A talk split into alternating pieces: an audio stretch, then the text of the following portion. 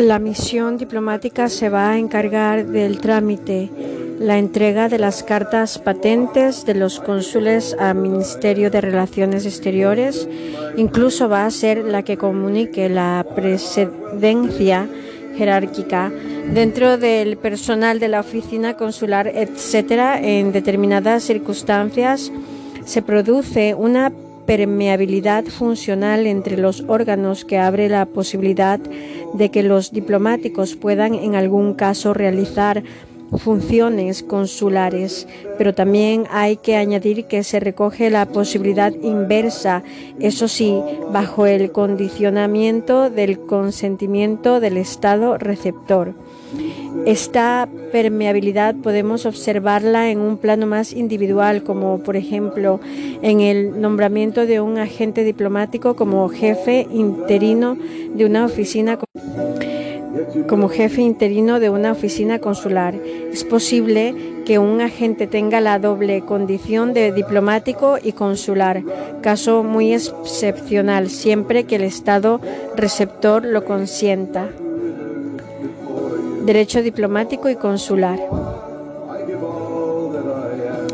El derecho diplomático y el derecho consular, tanto el derecho diplomático como el derecho consular, son parte del derecho internacional ya que ambos son instrumentos de la acción exterior de los sujetos de derecho internacional y además responden al modo de creación de las normas de derecho internacional asimismo y a pesar de las diferencias entre las instituciones anteriormente analizadas, ambos derechos presentan dentro del derecho internacional una serie de características similares, formación histórica, coordinación con el derecho interno de cada Estado mejor que cualquier otra rama del derecho internacional, cuerpos jurídicos que normalmente son aplicables tras producir el acuerdo de establecer los órganos representativos, a pesar de que los términos derecho diplomático y derecho consular no surgen hasta mediados del siglo XIX y finalmente del siglo XX, respectivamente, ambos tienen una existencia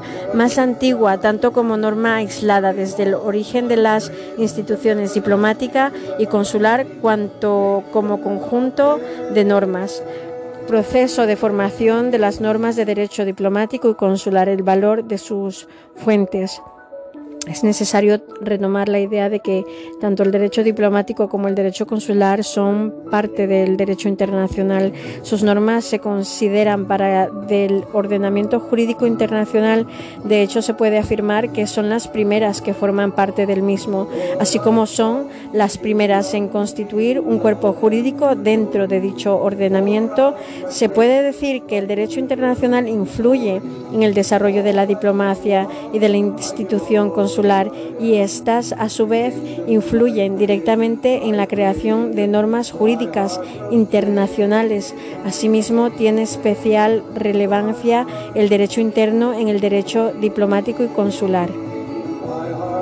Las fuentes del derecho internacional tienen una influencia dispar en el derecho diplomático y consular Fuentes del derecho diplomático. El origen básico de las normas de derecho diplomático viene principalmente por la vía de la costumbre internacional y por los tratados internacionales. En cuanto a las relaciones diplomáticas entre Estados, la costumbre se mantuvo como única fuente hasta el reglamento de 1815 sobre precedencias de los agentes diplomáticos que salvó esa materia, siguió rigiendo con exclusividad todo el derecho diplomático hasta la codificación que tiene lugar con el convenio o convención de Viena sobre relaciones diplomáticas de 1961. El ámbito americano se da un paralelismo ya que le costumbre rige en exclusiva el derecho diplomático hasta el convenio le de La Habana de 1928. Los tratados tienen escasa importancia debido a la gran influencia de la costumbre con referencia a la diplomacia en el ámbito de las organizaciones internacionales, los tratados internacionales son la fuente principal originaria mediante los tratados constitutivos de la organización o los específicos de derecho diplomático. Fuentes del derecho consular. Al contrario, la costumbre influye de forma poco notable al derecho consular debido a que su origen se forja en las normas convencionales y además en el siglo XIX pierde mucho valor en favor de los tratados consulares. La codición del derecho consular se produce con la Convención de Viena de 1963 que reconoce la aplicación de la costumbre en los ámbitos no regulados por el convenio, por lo que se aplicaría de forma subsidiaria, mención especial a la jurisprudencia, a la doctrina. La jurisprudencia tiene una relevancia limitada tanto en el derecho diplomático como en el consular, debido a varios factores, en particular la falta de una jurisdicción obligatoria para la solución de controversias, ya que en el derecho diplomático aquellas que se suscitan sobre su aplicación o interpretación son resueltas por medios diplomáticos. En el derecho consular la jurisprudencia aún es más reducida, teniendo algo más que importancia de arbitraje y sus laudos, si bien retoman muchos años atrás.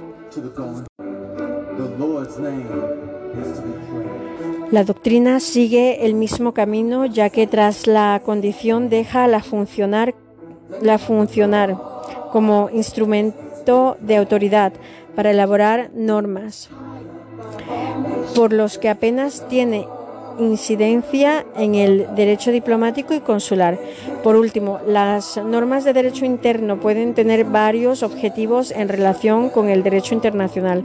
Determinar los órganos centrales de las relaciones exteriores, añadir privilegios que contemplan el derecho interno adaptarse al derecho internacional, por lo tanto, el derecho interno del Estado enviante y eh, el del Estado receptor inciden en la regulación de diversos aspectos de las relaciones diplomáticas y consulares, principalmente por remisión del derecho internacional.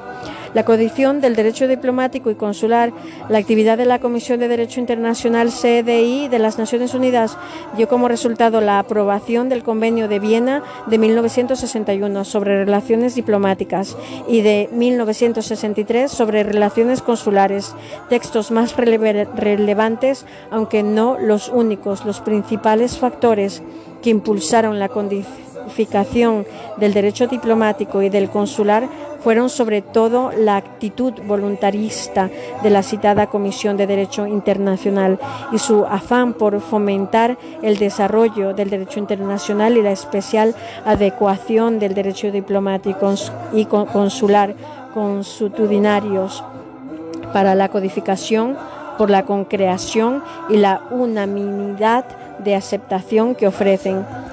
Analicemos los rasgos fundamentales que los convenios que recogen las normas sobre derecho diplomático y consular, el Convenio de Viena de 1961 sobre relaciones diplomáticas, se encuentra en vigor desde 1964. El convenio contiene además dos protocolos de firma facultativa, uno sobre la adquisición de nacionalidad y el otro es una cláusula de elección de foro, adquisición de nacionalidad. Su universalidad se desprende de la que práctica totalidad de los estados son parte de dicho convenio. También Convenio de Nueva York de 1969 sobre misiones especiales, Convenio de Viena de 1975 sobre la representación de los estados en las relaciones con las organizaciones internacionales de carácter universal y el Convenio de Nueva York de 1973 sobre prevención y castigo de los delitos contra personas internacionalmente protegidas. España es parte de 1967. El ámbito de aplicación del convenio es el de las relaciones entre Estados. En concreto, regula el ámbito de la diplomacia permanente. Asimismo, se considera básico para el ámbito de las relaciones diplomáticas y su posterior codificación entre los hitos del convenio destacan, por un lado, de la consideración de la misión diplomática en cuanto órgano, convirtiéndose en el instrumento central de las relaciones diplomáticas y superando el tradicional protagonismo que mantenía hasta entonces el agente diplomático. Por otro lado, además de recoger el derecho diplomático consuetudinario existente, dándole claridad y cordura, lo desarrolla de forma progresiva, creando una regulación ex novo para realidades nuevas. El Convenio de Viena de 1963 sobre relaciones consulares, cuya entrada en vigor se sitúa en 1967, contiene dos protocolos de firma facultativa. En los mismos términos que el convenio de 1961 se ha afirmado que el convenio de 1963 se considera integrante del convenio de relaciones diplomáticas. El convenio se considera general, básico para las relaciones consulares, al igual que el convenio del 61 para las relaciones diplomáticas, el ámbito de aplicación del convenio es el de las relaciones consulares entre Estados Unidos sujetos que establecen y mantienen este tipo de relaciones. En cuanto a su contenido, es destacar su desarrollo progresivo más que una propia codificación del derecho consular debido a la frecuente adaptación que requiere la movilidad de la función consular. Para así mantener operante el convenio se basa en el derecho consuetudinario y en las normas convencionales de los convenios bilaterales más ampliamente generalizadas a través de la cláusula de nación más favorecida. Sin embargo, el convenio no afecta a otros acuerdos internacionales en vigor entre los estados que sean parte en los tratados que regulen los aspectos más cambiantes de las relaciones consulares. Se deslindan la oficina consular de los funcionarios consulares. España es parte de 1970 la disposición adoptada en un tratado internacional mediante la cual una de las partes contratantes concede a la otra o a las otras o todas las intervinientes se conceden entre sí. El mismo trato, por lo menos que el otorgado a los terceros más beneficiados en una determinada esfera de relaciones. Supone, por tanto, una concesión de las mejores condiciones de un ámbito concreto de relaciones internacionales. La efectividad de las normas de derecho diplomático y consular las normas de derecho diplomático y de derecho consular se caracteriza por un alto grado de aplicabilidad y respeto debido a que el establecimiento de este tipo de relaciones implica el consentimiento mutuo de los sujetos de derecho internacional para cumplir estas y por ende las normas que rigen dicho establecimiento. Asimismo debido a que se trata de normas antiguas hace que sean las más seguras de la tradición jurídica internacional a pesar de la efectividad que las caracteriza. caracteriza. Estas normas no se consideran de jus conches, es decir, normas imperativas del ordenamiento jurídico internacional, genera que no admiten acuerdo en contrario, ya que, como se ha mencionado, depende en todo caso de que los sujetos correspondientes establen dichas relaciones para que les sean aplicables las normas de derecho diplomático y derecho consular. Las violaciones menos graves de las normas de estas disciplinas no suelen tener grandes repercusiones para las relaciones bilaterales o para la sociedad internacional. No obstante, las violaciones especialmente graves adquieren gran trascendencia internacional, ya que, como considera el Tribunal Internacional de Justicia, el salvaguardia de derecho diplomático y consular es esencial para la seguridad y el bienestar de una comunidad internacional tan compleja como la de hoy. También el derecho diplomático y consular está dotados de garantías para las aplicación de sus normas. Estas garantías no están previstas en los convenios de 1961 y del 63, salvo lo dispuesto en los protocolos de firma facultativa con relación a la cláusula de elección de foro para la solución de controversias concernientes a la aplicación y a la interpretación tanto del derecho diplomático como del consular. Realmente la aplicación de dichos derechos se apoya en las garantías indirectas de las normas internacionales en general, legitimándose el uso de medios de autotutela como la retorsión y las represalias dentro de los requisitos para su ejercicio. Entre otras garantías indirectas se encuentran las naciones las sanciones, las medidas de prevención y autotutela, eh, la declaración C y J falló del 24 de mayo de 1980 del caso relativo al personal diplomático y consular de los Estados Unidos en Teherán. La retorsión de una forma de autotutela moderada que implica que ante una restricción o prohibición cometida por un Estado haciendo uso de un derecho y causado detrimento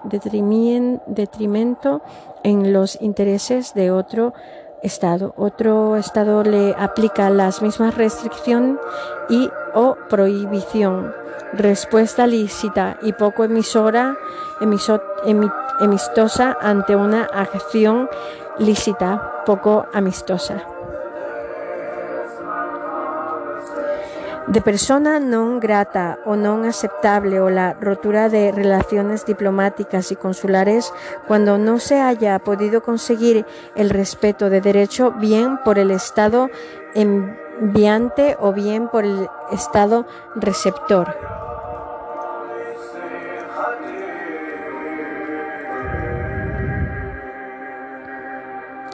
Las funciones diplomáticas, representación, protección diplomática, negociación, información, promoción y desarrollo de relaciones amistosas, como se mencionó anteriormente. Uno de los méritos que se le puede atribuir al Convenio de Viena de 1961 es la enunciación de las funciones diplomáticas, sin bien de forma no exhaustiva, ya que se limita a mencionar en términos muy generales las principales categorías reproducidas el artículo 3.1 del convenio. Las funciones de una misión diplomática consisten principalmente en representar el Estado acreditante ante el Estado receptor proteger el Estado receptor, los intereses del Estado acreditante y los de sus nacionales dentro de los límites permitidos por el derecho internacional negociar con el gobierno del Estado receptor, interesarse por todos los medios lícitos de las condiciones de la evolución de los acontecimientos en el Estado receptor e informar sobre ello al gobierno del Estado acreditado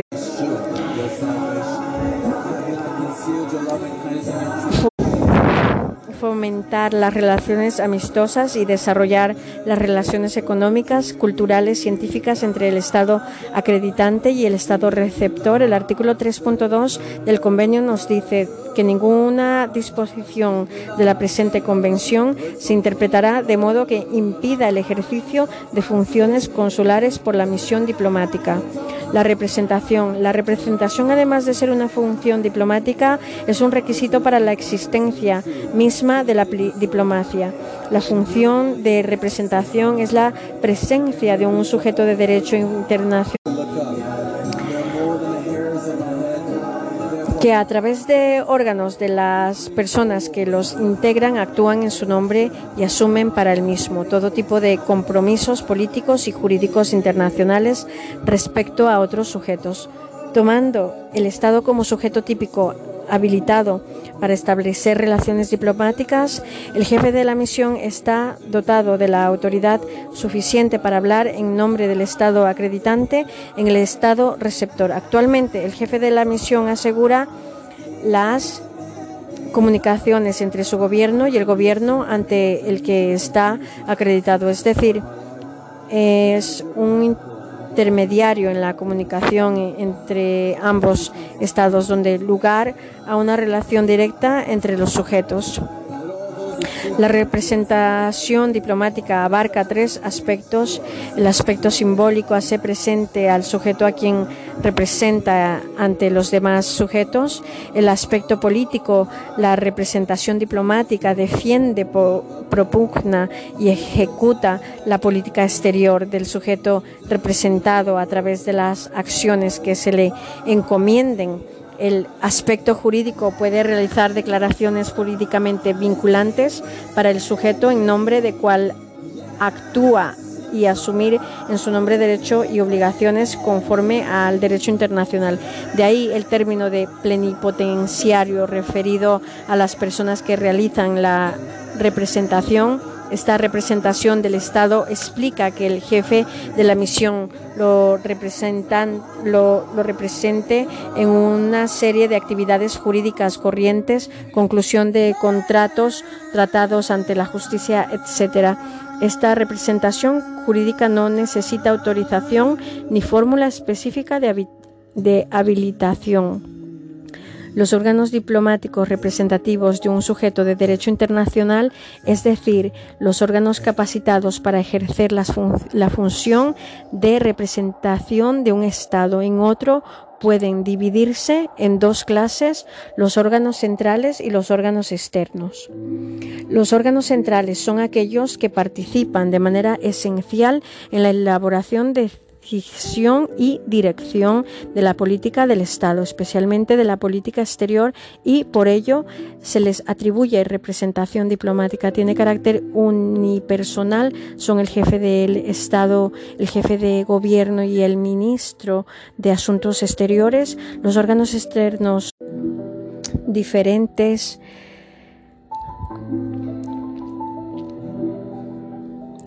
misiones diplomáticas que los estados envían de forma permanente o temporal para ejercer una actividad de contenido general o respecto a asuntos concretos ante otros estados o sujetos organizaciones internacionales son órganos que carácter plural. Las negociación otra función diplomática que también constituye un requisito para que se establezca dicha relación negociar es tratar un asunto con alguien, discutir este asunto para darle una solución y la negociación diplomática no se diferencia de las otras formas de negociar. La negociación diplomática es la manera más importante de ejecutar la política exterior por medios pacíficos y equivale a negociación internacional ya que se lleva a cabo dentro de las relaciones internacionales. Se trata de conciliar o buscar transacciones, de preparar tratados, de concluir arreglos políticos, etc. Estas actividades llevadas a cabo por los órganos diplomáticos tienen la ventaja de que pueden ser conducidas al abrigo de cualquier publicidad Requisitos para negociar objetivos subjetivos. Asunto con carácter internacional, las partes admitan la existencia. El asunto genere discrepancia entre los sujetos, las partes accedan a negociar. La negociación diplomática, objetivo de la negociación, tendrá objetivos concretos que, son, que no serán contrarios a los objetivos generales de la política exterior de las partes. El objetivo último de la negociación es llegar a un acuerdo entre las partes, por iniciativa de partes espontáneamente, por requerimiento de algunas de ellas, por influencia de terceros, a instancia o por convocatoria de una organización regional internacional. La información la función de información, observación e información es de gran interés para el Estado acreditante, ya que constituye la razón decisoria para el establecimiento de relaciones diplomáticas mediante misiones diplomáticas permanentes. A pesar de esta importancia, se producen repetidas críticas en cuanto a la utilidad actual de esta función debido a las nuevas tecnologías que permiten obtener información a tiempo real. Sin embargo, la formación de que disponen los agentes diplomáticos en relaciones internacionales permiten que su interpretación de la información es el contexto en que se encuentran sea de especial interés para el Estado acreditante. Se puede hablar de dos vertientes de la función de información. Por un lado, que la misión diplomática informe al Estado acreditante y por otro, que la misión diplomática tenga por cometido informar al Estado receptor de la situación general o de algún asunto específico de Estado acreditante cuando así le sea requerido por sus autoridades centrales. El artículo 3 del Convenio de Viena de 1961 señala que la información recogida en el Estado receptor debe obtener por medios lícitos. La noción medios lícitos vendrá dada por el Estado de recepción, lo que incluye el espionaje o el uso de la fuerza. Otro asunto que variará de país en país es la consideración de secreto de cierta información por lo cual la discrecionalidad para juzgar los medios ilícitos es muy amplia. La información no consiste solo en recaudar datos y enviarlos al país de origen, también tiene un segundo plano, es decir, se puede entender también como establecimiento de repercusiones de los hechos sucedidos en estado acreditante. En cuanto al estado receptor, esta es una proyección de imagen del estado enviante. En este sentido, los diplomáticos son el apoyo en las visitas de personalidades de su país de origen al estado receptor viceversa. La protección diplomática. La protección diplomática es una función clásica de la misión diplomática.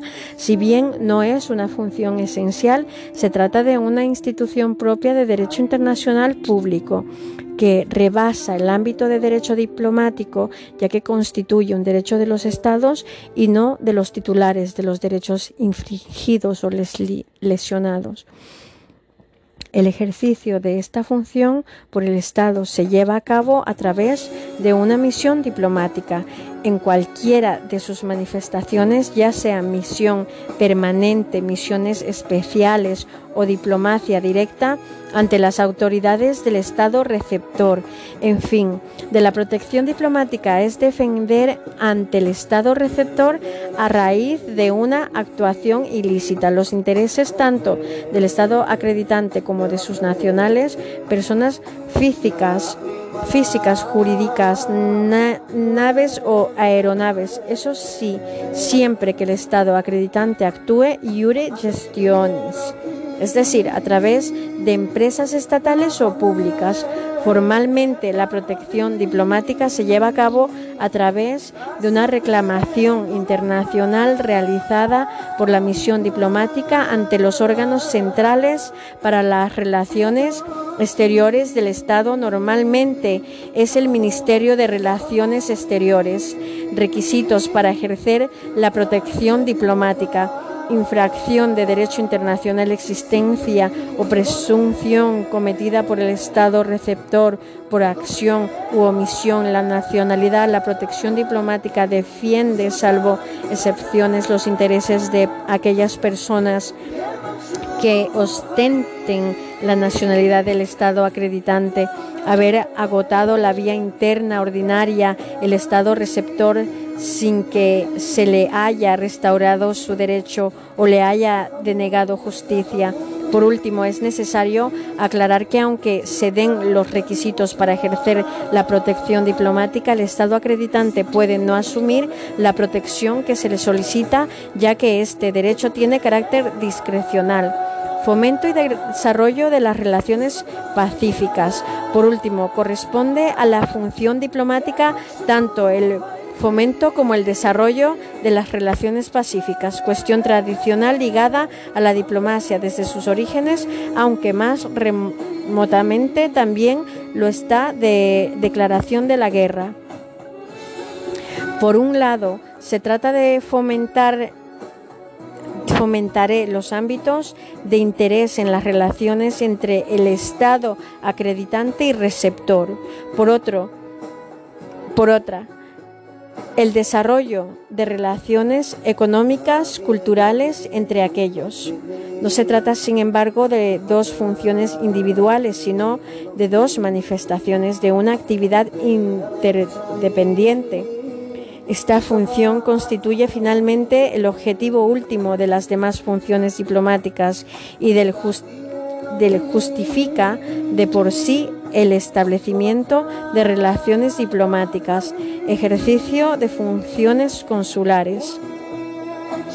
Las misiones diplomáticas tienen expresamente reconocida la posibilidad de ejercitar funciones consulares.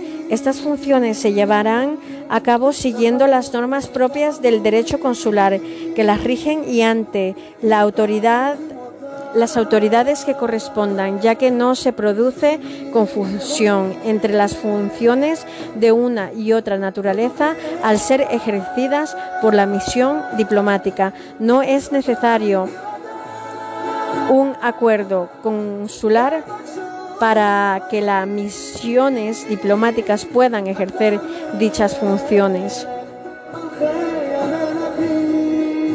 La misión diplomática, la definición de misión diplomática. La misión diplomática es la institución que realiza la actividad diplomática mediante los órganos previstos en el ordenamiento jurídico de cada Estado o sujeto de derecho internacional y cuya existencia es independiente de las personas, agentes diplomáticos y demás personal que en cada momento prestan sus servicios en ella.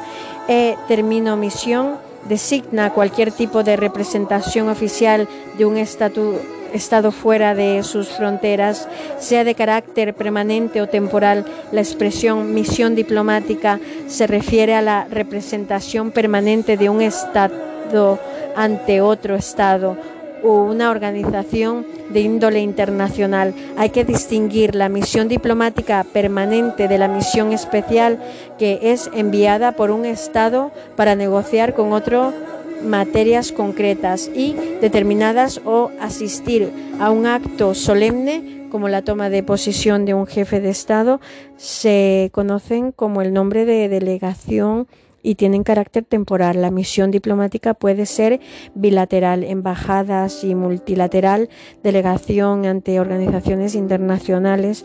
La misión bilateral permanente es la misión diplomática clásica, embajada. La misión bilateral temporal recibe el nombre de misión especial. Existen cuatro tipos fundamentales de misiones diplomáticas permanentes. La embajada es la máxima categoría de la misión diplomática cuyo jefe es un embajador. La legación es jerárquicamente inferior a la embajada, cuyo jefe de misión es un ministro residente.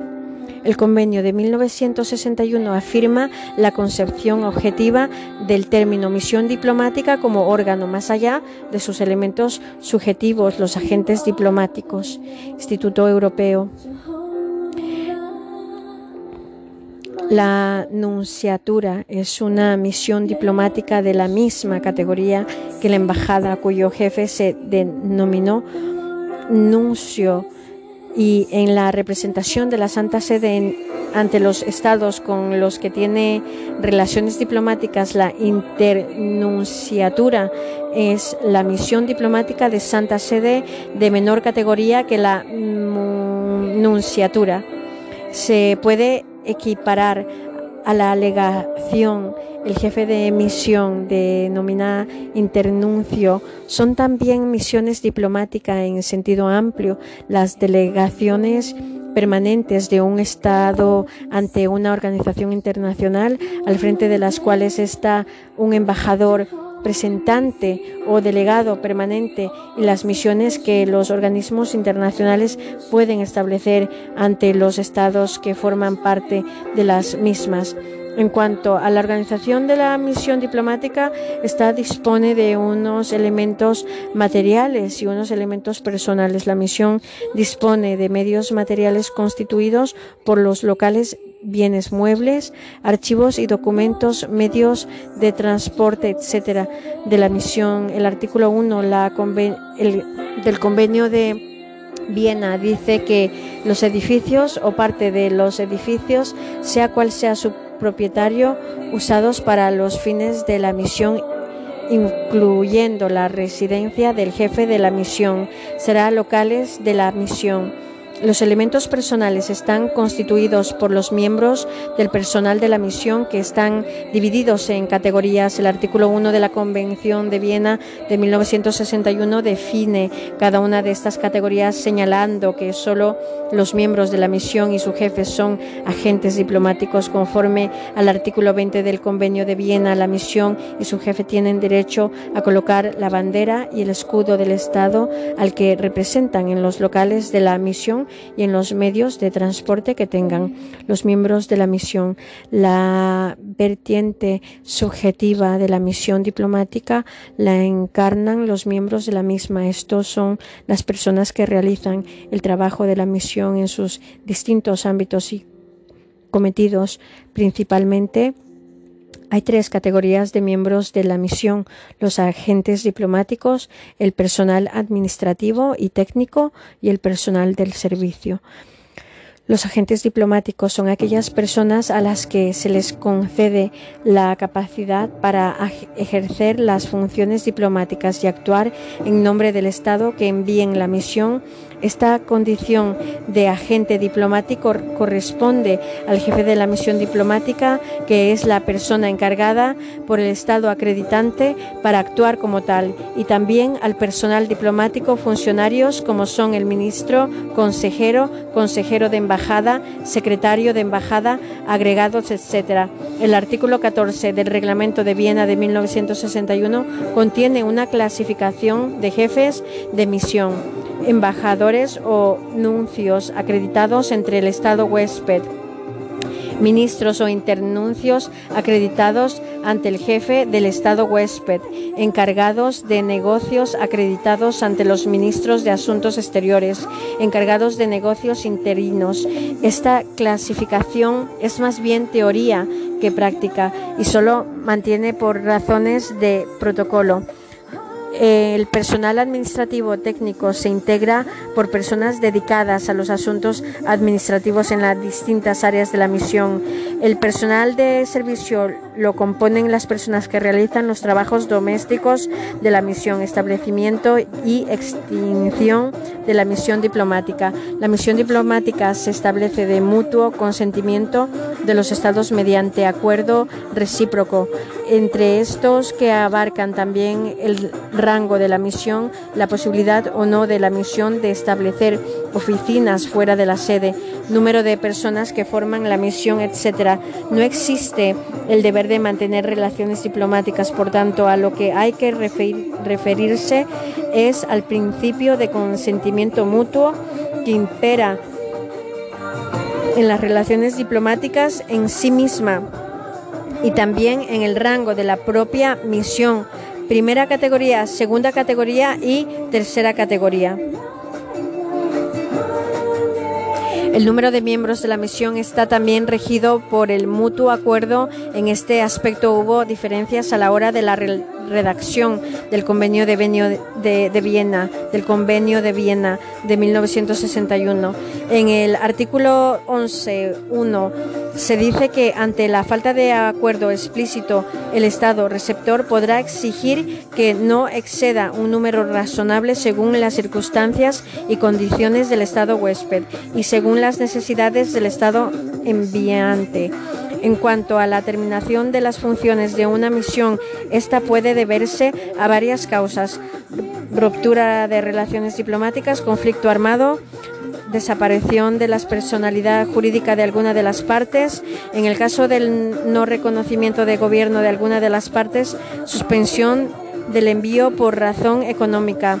El, el supuesto de la terminación, el convenio de Viena recoge artículos 45 ruptura de relación diplomática, el Estado receptor está obligado a receptar y proteger aún en caso de conflicto armado los locales de la misión, así como sus bienes, archivos y el Estado acreditante podrán confiar sus bienes y archivos, así como sus locales o un tercer Estado aceptado por el receptor.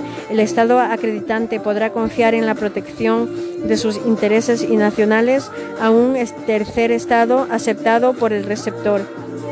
Artículo 44. Con el Estado receptor deberá, a un caso de conflicto armado, dar facilidades para que las personas que gozan de privilegios e inmunidades y no sean nacionales del Estado receptor, así como los miembros de su familia, sean cual sea su nacionalidad, puedan salir de su territorio lo más pronto posible. En especial, deberá poner a su disposición, si fuera necesario, los remedios de transporte para tales personas y bienes nombramiento y determinación de la condición de miembro de la misión diplomática.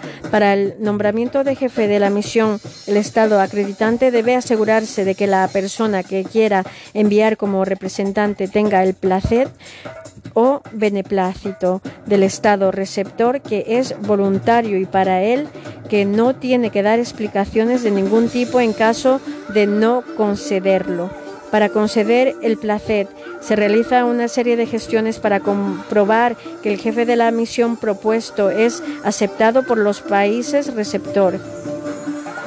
El placer puede ser solicitado, por tanto, por el jefe de la misión como por un Ministerio de Relaciones Exteriores en la embajada del país donde va a realizar sus funciones.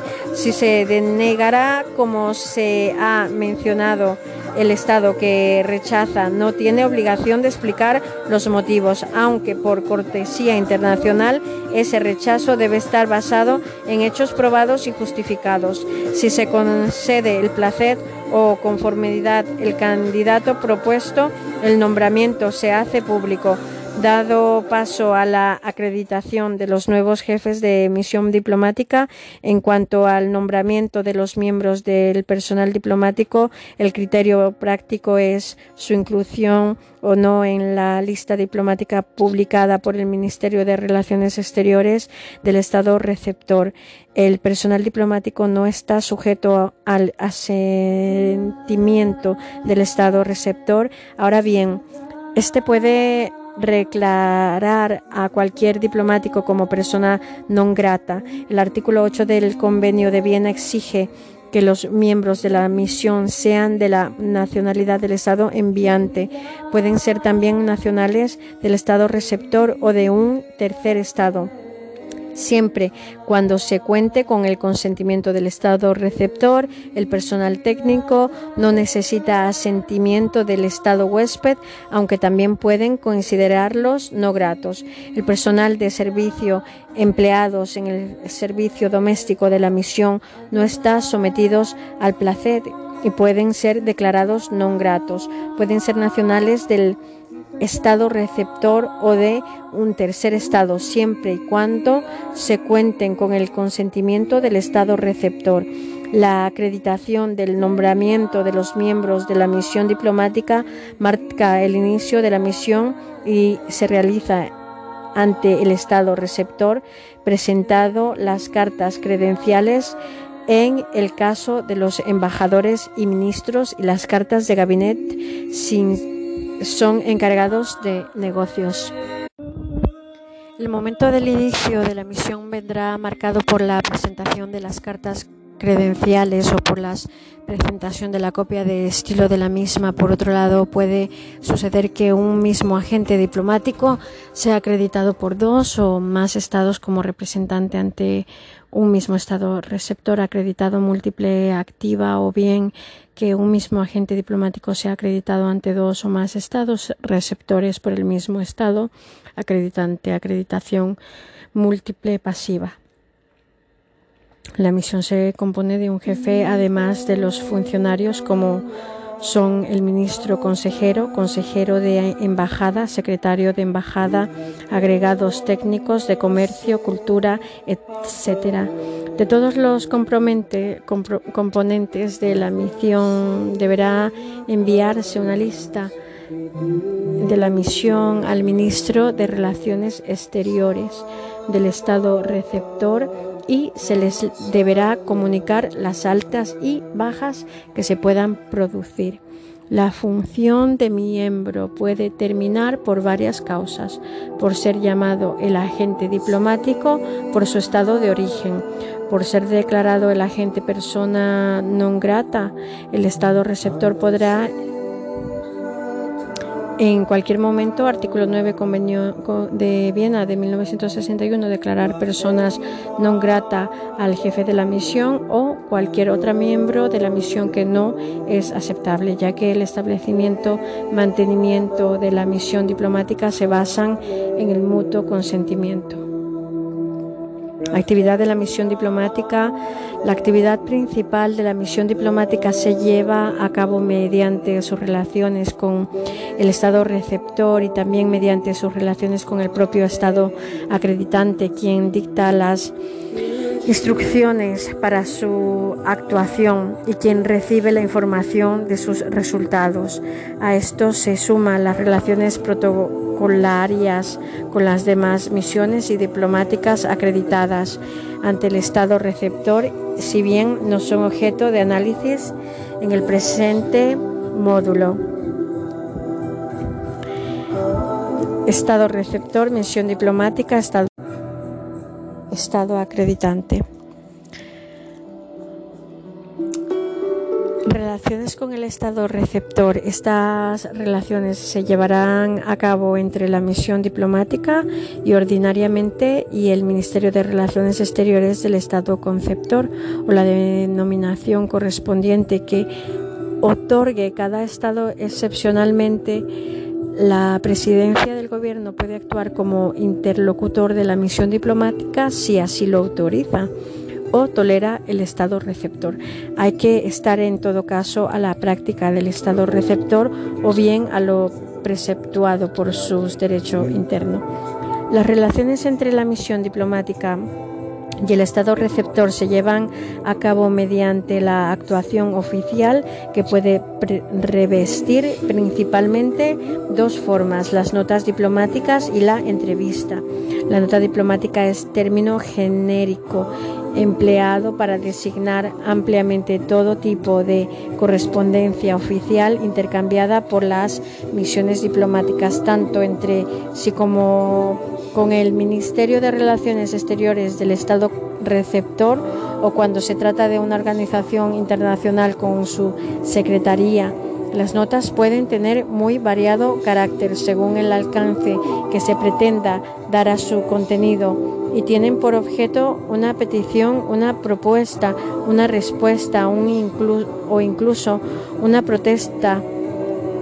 Las notas diplomáticas oficiales son notas firmada en la nota que se redacta en primera persona en contraste con la nota verbal por el jefe de la misión y se dirige al ministro de Relaciones Exteriores del Estado receptor o viceversa.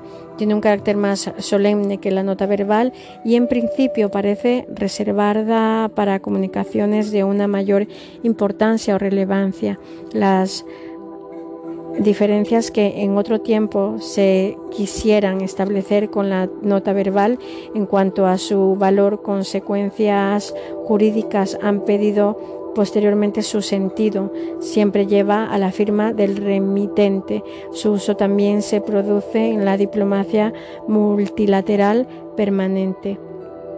Nota verbal, comunicación oficial escrita dirigida por una misión diplomática al Ministerio de las Relaciones Exteriores del Estado receptor o viceversa, que su origen estaba recogida en los términos de una conversación de ahí su nombre y era frecuentemente entregada al término de la misma. Actualmente, la nota verbal es la nota diplomática por excelencia y el vínculo normal de comunicación escrita entre las embajadas y el Ministerio de Relaciones Exteriores del Estado receptor.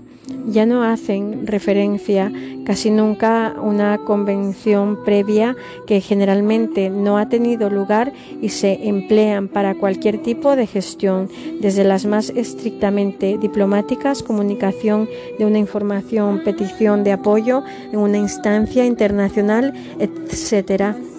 Hasta las puramente administrativas, solicitud de unas franquicias comunitarias de un cese de personal, la nota puede entregarse personalmente por un diplomático remitirse por cualquier otro conducto. La nota verbal se redacta en tercera persona siguiendo fórmulas del tipo siguiente.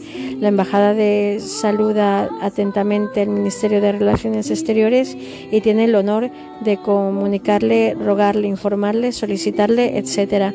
La Embajada de aprovecha la ocasión para reintegrar el Ministerio de Relaciones Exteriores el testimonio de su alta consideración. La nota verbal no se firma, pero generalmente se rubrica o se colocan las iniciales del jefe de la misión al final de su texto, que concluye con la fecha de nota verbal. Puede emplearse igualmente para la comunicación entre las distintas misiones diplomáticas acreditadas eh, ante un mismo Estado constituyen también un medio de comunicación normal en las relaciones entre una misión permanente y una organización internacional. A través del canje, cambio de notas verbales, se puede concluir acuerdos que puedan tener la forma de notas reversales cuando tienen un contenido concordante ya previsto, ya se remiten de forma simultánea o de canje de notas cuando las notas son inter dependientes y la segunda nota reproduce la primera aceptando el contenido acordado de la propuesta. Pro memoria resume la situación o aspectos de un asunto que se están discutiendo entre el Estado acreditante y el receptor. Para felicitar su solución es un documento oficial más simple, pero no compromete internacionalmente al Estado que lo remite. El memorándum es un documento prácticamente igual al promemoria, pero con un contenido más amplio y completo. Nota colectiva nota que dirigen a un gobierno los representantes de varios estados acreditados ante él que consideran oportuno realizar la gestión conjuntamente reviste un carácter solemne y debe obedecer a graves razones.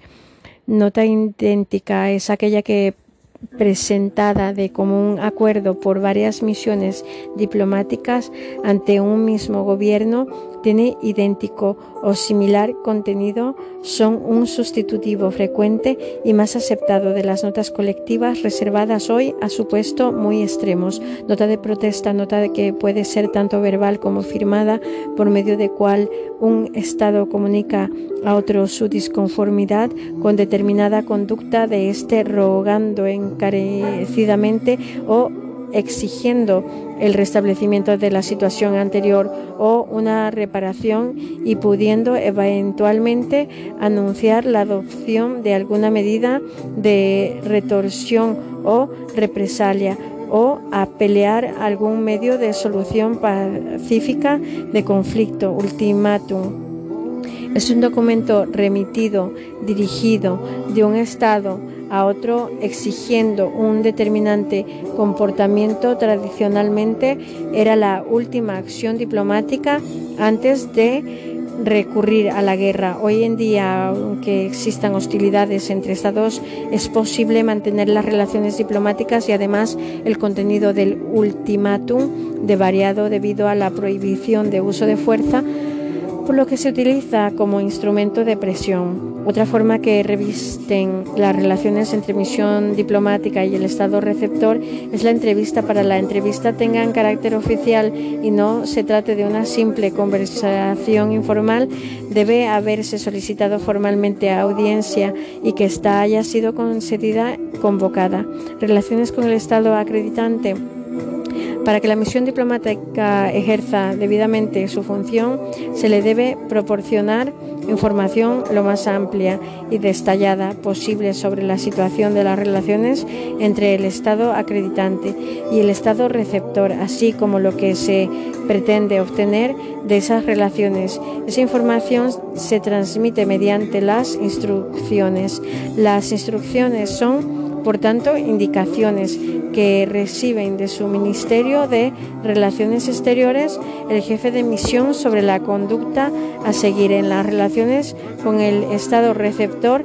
Generalmente se reciben unas instrucciones generales al inicio de la misión e instrucciones particulares cuando se presenta alguna situación excepcional en el en que las se exija o si son solicitadas por el jefe de misión. El despacho diplomático se refiere genéricamente a la comunicación escritas intercambiadas entre el Ministerio de Relaciones Exteriores del Estado acreditante y las misiones diplomáticas. Oficinas consulares del dependiente se referencian de las comunicaciones telegráficas por su contenido más prolijo y detallado. Su contenido puede ser decisorio, descriptivo, deliberativo, informativo, etcétera. Los informes, al igual que los despachos diplomáticos, son comunicaciones entre el Ministerio de Relaciones Exteriores y la misión diplomática y la oficina consular del Estado acreditante, si bien la práctica de los estados es diversa en cuanto a la denominación que le otorgan a la dicha comunicación, su convenido su contenido. La misión para diplomáticas. Una vez tratadas las misiones diplomáticas hay que referirse a otra categoría de representaciones que ejercen una actividad diplomática en cuanto a, una, su contenido, pero no cumplen con los requisitos formales para su establecimiento ni el estatuto jurídico y político propio de las misiones diplomáticas strict sensu. Podrían decirse que se trata de un cajón de desastre donde caen figuras de muy diversa naturaleza, teniendo todas ellas en común en carácter diplomático de su actividad, aún no revistiendo la forma requerida para llevarlo a cabo. Las oficinas consulares y las representaciones comerciales o representaciones consulares o comerciales que se establecen en las capacidades de los estados receptores en los que no hay misión diplomática porque no existen relaciones diplomáticas, pueden ejercer funciones diplomáticas e incluso gozar de estatus diplomático. Las representaciones de los movimientos de liberación nacional, salvo que sean reconocidas como misiones diplomáticas estricto sensu, son establecidas y reconocidas como representaciones sui generis. Cada estado receptor puede acordar con cada movimiento de, liberación unos tratos diferentes que se pueden modificar.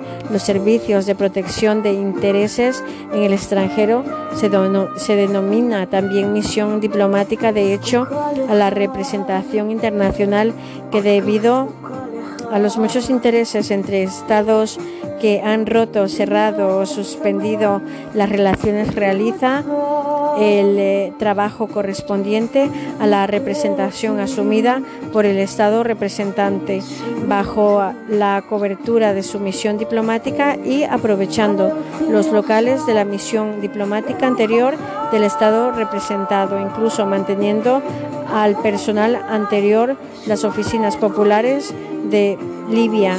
Se establecen por el Estado enviante Libia en lugar de las misiones diplomáticas. Están oficinas son misiones diplomáticas por decisiones del Estado líbano. No responde a sus requisitos formales. Las delegaciones apostólicas de la Santa Sede, aunque no responden a una finalidad de representación diplomática cuando son administradas por el Estado receptor, realizan ocasionalmente gestiones de carácter diplomático. El estatus diplomático. El estatus diplomático representa una serie de datos debidos a un sujeto de derecho internacional para realizar mediante los órganos y personas designados por ello el adecuado desarrollo de las actividades diplomáticas. Estos tratos particulares pueden ser exigidos como base al acuerdo sobre establecimiento de misión diplomáticas conforme al ordenamiento jurídico internacional donde el estatus tiene sus normas de regulación. Las personas que disfrutan del estatus diplomático son los agentes diplomáticos, el jefe de la misión y el personal diplomático que le acompañe dependiendo del tipo de misión por extensión, se incluye también dentro del estatus diplomático a los demás miembros del personal de la misión que no son agentes diplomáticos, si bien con algunas precisiones el contenido del estatus diplomático lo constituye una diversidad de inmunidades, privilegios y facilidades con distintas naturaleza, contenido en general. Estas facilidades se materializan en la remoción de obstáculos por el sujeto obligado al estatus para con la misión y los agentes diplomáticos y así garantizar el correcto ejercicio de las funciones de los mismos. Por un lado, las inmunidades que responde a la concesión de garantías constituyen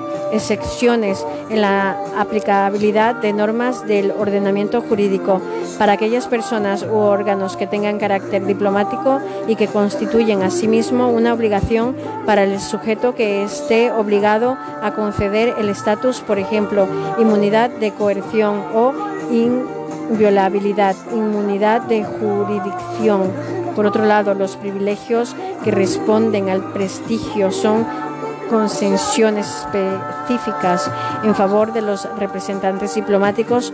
Pueden ser una prestación directa o reconocerles el ejercicio de determinadas facultades, por ejemplo, placa de matrícula de los vehículos de representantes diplomáticos con las siglas CD y distinto color que el ordinario puesto, preferentes en ceremonias oficiales, etc. Cabe preguntarse por qué los agentes diplomáticos y la propia misión gozan de este tipo de trato particulares, cuál es el fundamento